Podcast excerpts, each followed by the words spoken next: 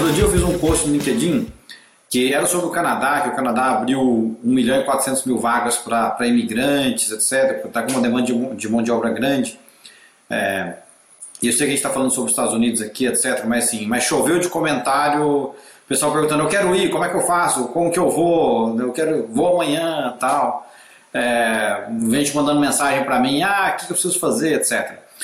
Tirando que é o Canadá, para os Estados Unidos, né, se alguém né, tem, essa, né, tem essa vontade de vir, né, se estabelecer aqui, de trabalhar aqui, etc., o que você recomendaria? Né? Quais são as opções? Qual um passo a passo? Eu diria que sim, o mais fácil, né? O mais fácil que meio que poderia cobrir muitas pessoas seria o visto EB2 National Interest Waiver, que nada mais é do que um green card. No final, uma vez que esse visto é aprovado, a pessoa tem um green card, pode trazer os filhos menores de 21 e, e cônjuges, tá?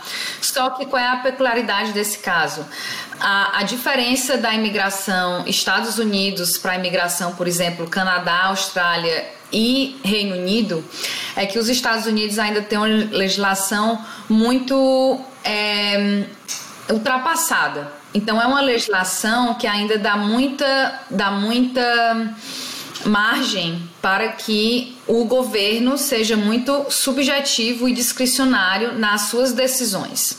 No Canadá e no Reino Unido e na Austrália, por exemplo, existe lá né, uns critérios que a pessoa vai pontuando através dos critérios e baseado no número de pontos, a pessoa pode pleitear um tipo de visto. Né? Aqui nos Estados Unidos não, existe uma argumentação, por isso que o uso do advogado na imigração americana é bem mais aconselhado do que você usar, por exemplo, um especialista, um despachante que está no Brasil, que é advogado no Brasil, mas não tem responsabilidade ética, não tem o conhecimento da lei americana e faz um processo meio que em volume e baseado em prática. Então, por isso que o aconselhamento é sempre usar um advogado que seja licenciado nos Estados Unidos e que tenha responsabilidade ética no seu processo por causa dessa subjetividade do processo migratório. É, então, esse é um tipo de processo, só que, como eu falei, existe uma subjetividade muito grande nele tá? Mas assim, de regra básica, qualquer pessoa que tenha um bacharelado, mais cinco anos de é, experiência progressiva ou um mestrado, e aí, gente, quem tem um MBA no Brasil, geralmente um MBA ele não é equivalente ao mestrado nos Estados Unidos. Geralmente tem que ser somente um mestrado acadêmico para ser considerado equivalente ao mestrado dos Estados Unidos. Ou as pessoas que têm, por exemplo, mais de 10 anos de experiência, mas têm somente um nível de tecnólogo, mas tem alguma é, é, é filiado a alguma associação, tem um salário que é acima dos seus pares. E aí, nesse processo, a pessoa vai ter que mostrar que o campo de especialidade dele ou dela vai trazer algum tipo de benefício para os Estados Unidos como nação. Quer dizer, você trabalha, vamos dizer, com energias renováveis, que está super na moda aqui nos Estados Unidos. Você vai trazer novas técnicas de como, por exemplo, melhorar o, o, o tempo de vida de baterias de carros elétricos. E assim, eu estou falando algumas coisas meio que por cima, tá? Você vem trabalhar, por exemplo, em, em, ONGs que ajudam, por exemplo, as pessoas, as minorias a conseguirem emprego, que ajudam as, as minorias melhorarem a condição de vida. Vamos dizer que você é um médico que trabalha com pesquisa. É, é, para erradicar o câncer. Você é um dentista que trabalha com técnicas inovadoras e vai, por exemplo, construir um novo tipo de tool, ferramenta para você diminuir, sei lá, o medo da cadeira do dentista e assim vai, né? E aí vai a criatividade. Mas você tem que trazer algum tipo de é, valor agregado para os Estados Unidos, quer seja para a economia, quer seja para a condição de trabalho dos trabalhadores americanos, quer seja para o meio ambiente e assim sucessivamente. Mas esse é meio que um catch-all. Catch-all quer dizer que meio que pode abranger muitas pessoas, mas ele tem essa chance de, de negação maior do que outros vistos. Existe também a possibilidade, por exemplo, de brasileiros que têm uma segunda cidadania, quer seja, muitos brasileiros, por exemplo, têm cidadania italiana, cidadania espanhola, cidadania polonesa. É alemã, japonesa. Essas pessoas podem vir para os Estados Unidos através, por exemplo, montando sua própria empresa e fazendo seu próprio investimento. E não é aquele investimento que a gente vê do green card, né, de 500 mil dólares ou um milhão de dólares. É um investimento mais barato. Por exemplo, eu tenho, tenho, tenho casos de gente que investe 60 mil dólares, que investe 30 mil dólares. Depende, claro, do tipo, do tipo de negócio. Esses são os mais, assim, mais básicos se você não tiver uma oferta de emprego, mas se você tem uma oferta de emprego, existe o visto H1B, que é um visto que infelizmente tem uma loteria anual e a chance das pessoas serem selecionadas nesse visto é em torno de 30%, porque existem somente 85 mil vagas e mais do que 200 mil pessoas aplicando para esse visto. E também tem o visto L1, que é o queridinho também de muito brasileiro, que é o visto de é, expatriados né, de multinacionais. Então, assim, muitas pessoas às vezes têm uma empresa pequena no Brasil e abrem uma filial nos Estados Unidos e querem fazer transferência de funcionários, tem que ter muito cuidado, porque quanto menor a empresa, claro, maior a chance do, do visto ser negado, mas é uma possibilidade. Uhum. Então vamos lá, Você, acho que foi bastante informação aí, eu quero voltar em alguns pontos para ter certeza que o pessoal acompanhou. Né? É, o L1 ele é um visto é, intraempresa. Então a pessoa já tem que estar trabalhando no Brasil para aquela empresa. Né? E acho que tem um requerimento mínimo, né? tem que estar pelo menos um ano naquela empresa, né? A empresa brasileira ela tem que ser uma filial, tem que ser uma, uma afiliada, ou tem que ser, por exemplo, a matriz da empresa americana. E aí não necessariamente a empresa americana tem que ter o, o, as ações da empresa brasileira e vice-versa. Se as duas empresas estiverem no final né, da cadeia de, de, de, de ownership das as empresas, se forem os mesmos donos, as empresas são consideradas é, afiliadas. Então, mesmo assim, qualifica para esse L1. E o requerimento é esse que você falou de um, um, um, emprego de pelo menos um ano numa função gerencial, executiva ou profissional dentro dos últimos três anos, antes da transferência para os Estados Unidos. Isso. Né? Mas, ou seja, a pessoa já tem que estar trabalhando no Brasil para aquela empresa, para ela poder vir para cá pela mesma empresa. Né? Correto. O H1B é, é a, a, empresa aqui nos Estados Unidos, ela tem que é, postar o seu trabalho, postar aquela vaga, né? E a pessoa tem que aplicar para depois poder ganhar o visto. Como é que eu vou dizer? O visto não é necessariamente atrelado à, à, à empresa, né? Eu posso vir trabalhando de outra empresa. Faz sentido o que eu perguntei ou não? a empresa que você trabalha no Brasil não tem que ter um vínculo com a empresa americana que faz o pedido do visto, mas não existe essa necessidade de você ter que aplicar, porque você já está sendo considerado para a posição.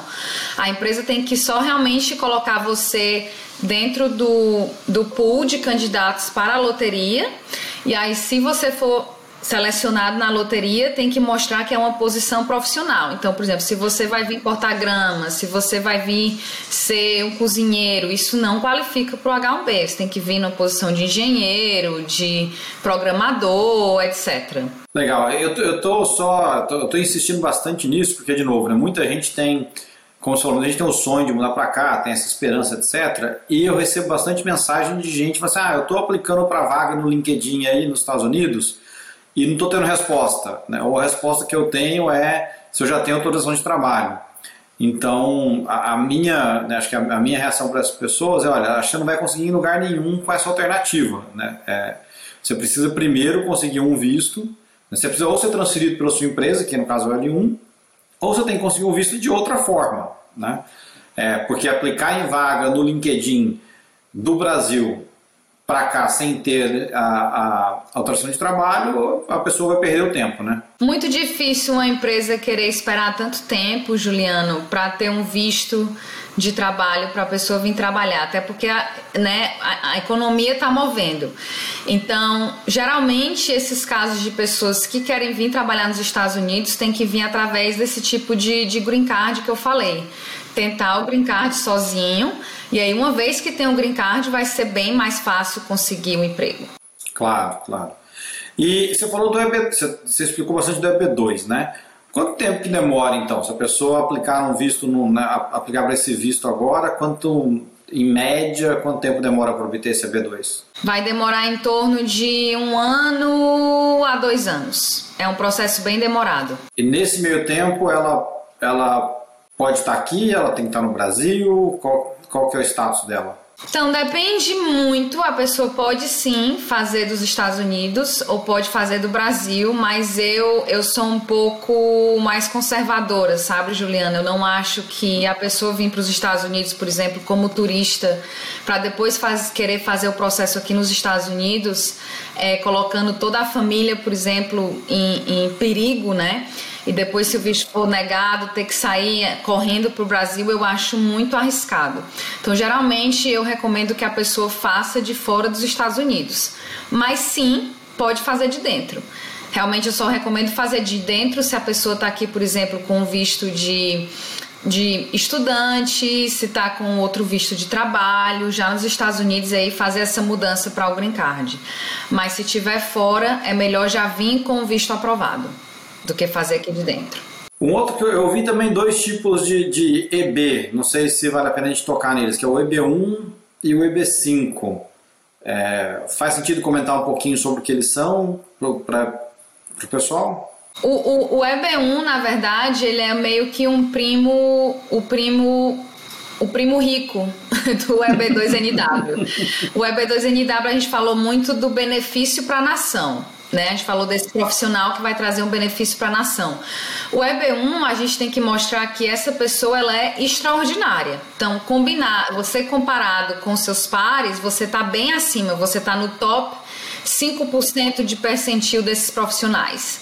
Então você tem que mostrar, por exemplo, você é entrevistado por grandes jornais, vamos dizer, pelo Globo, pela, pelo valor econômico, e aí, e aí é uma argumentação bem mais para cima mas ele geralmente executivos, né? Geralmente pessoas artistas, pessoas da área do, do esporte, pessoas da área acadêmica, que, por exemplo, tem muitas citações, tem milhares de citações, tem trabalhos que viram, que são patenteados, que realmente são industrializados, são pessoas que qualificariam para um EB1. O EB1, na verdade, tem o critério, por exemplo, se você ganhou o, o Nobel Prize, se você ganhou um Grammy, se você ganhou um Oscar. Esses são tipos de pessoas de EB1. E aí existem as pessoas de EB1 que estão assim, quase lá, mas não estão lá, que também podem qualificar para o EB1. Mas isso é o EB1, tá? é, eu diria que é como se fosse o primo rico do EB2NW. E ele não é um, um, um, tipo de visto que todas as pessoas, que existe um grande número de pessoas que se qualificariam. Já o EB5, é, ele é um visto de investimento. Tá? Você vai trazer um dinheiro para os Estados Unidos e você vai investir no seu próprio negócio ou você vai investir em um negócio que já foi pré-aprovado pelo governo americano para receber investimento de estrangeiros. E aí, é, e aí, através desse investimento, o governo dá de volta o green card para esses investidores. Um dos requerimentos do EB5 é que você mostre a fonte do dinheiro, né? Não pode ser fonte, não pode ter uma fonte ilegal tem que vir de trabalho, tem que vir de herança, tem que vir do que é que seja, doação, mas tem que mostrar a origem do dinheiro, tem que mostrar a transferência do dinheiro para o projeto. E esse projeto ele tem que gerar pelo menos 10 empregos diretos ou indiretos de cidadãos americanos. Ou, ou, seja, não pode ser, ah, vou trazer o dinheiro e vou investir na bolsa, né? Tem que ser investir na economia real gerando emprego. Tem que ser numa empresa operacional, tem que gerar emprego. Você não pode, por exemplo, investir numa casa, somente na sua casa. Ah, tem uma casa de um milhão de dólares, pode conseguir o EB5? Não, não é como muitos países, vamos dizer, Portugal, que você pode fazer isso. Nos Estados Unidos, não. Você tem que trazer dinheiro, ser investido em um negócio e esse negócio gerar emprego. E tem, e tem um mínimo você tinha falado 500 mil, 1 milhão, tem uma diferença? 500 mil dólares é o mínimo, só que só pode ser 500 mil dólares se for em um projeto que estiver dentro de uma área que seja undeserved. O que é, que é isso? É uma área que precisa de investimento para gerar emprego para a população daquela, daquela comunidade. Né? Então, por exemplo, você não vai. Se você tiver um projeto no coração de Houston, no coração de Manhattan, provavelmente não vai ser um projeto que é numa área que é undeserved, porque já existem muitos negócios ali gerando emprego. E aí, nesse caso, o investimento teria que ser de pelo menos um milhão. Então, se o cara só tiver 500 mil, ele vai ter que ir para o Alasca, vai ter que ir para o Wyoming, vai ter que ir para Montana. existem muitos lugares aqui no Texas, existem lugares. Eu não sei se na Flórida, eu acredito que na, todos os estados vão ter essas áreas que são que tem menos ofertas de emprego, que são áreas de, de minorias, né?